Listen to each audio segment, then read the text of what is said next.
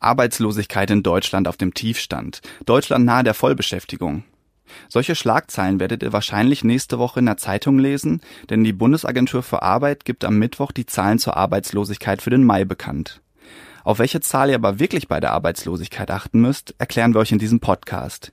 Ihr hört den Orange Podcast frisch gepresst. Ich bin Julian und heute geht's darum, wie die Bundesagentur für Arbeit eigentlich auf ihre Zahlen zur Arbeitslosigkeit kommt. Zunächst mal, nicht jeder, der in Deutschland keine Arbeit hat, gilt auch als arbeitslos. Das klingt erstmal komisch, doch wer in die Statistik mit einfließt, ist im Sozialgesetzbuch geregelt.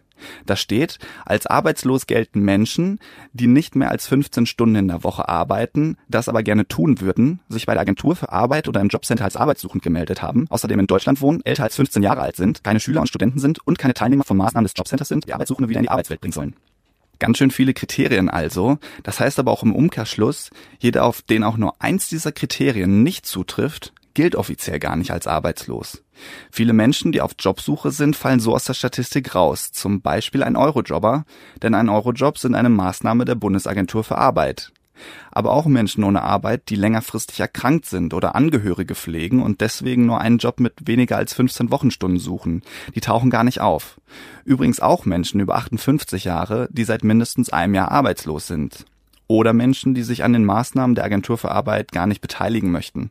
Und es gibt noch mehr Beispiele. Weil so viele Menschen dadurch aus der Statistik rausfallen, kommt auch oft der Vorwurf auf, dass die Arbeitslosenzahlen geschönt sind.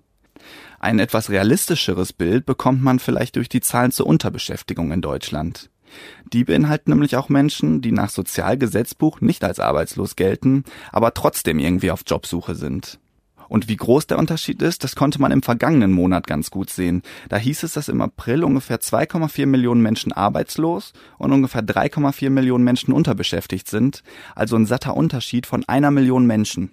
In dieser Million stecken vor allen Dingen Menschen, die sogenannte Fremdförderung bekommen, also zum Beispiel Geflüchtete, die jetzt an Sprach- oder Integrationskursen teilnehmen, aber auch Arbeitslose, die beruflich wieder eingegliedert werden, sind zum Beispiel viele junge Menschen in Praktika oder Bewerbungstrainings. Auch einen großen Anteil haben die Langzeitarbeitslosen über 58 und Arbeitslose, die sich gerade beruflich weiterbilden. Und so wird alles in allem aus der Arbeitslosenquote von 5,3 Prozent, die da im April bekannt gegeben wurde, eine Unterbeschäftigungsquote von 7,4 Prozent. Klingt eben nicht mehr ganz so schön.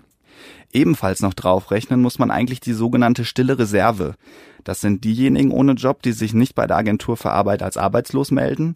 Und weil die sich nicht melden, weiß man auch nicht, wie viele das sind. Man weiß eben nur, dass es sie noch gibt.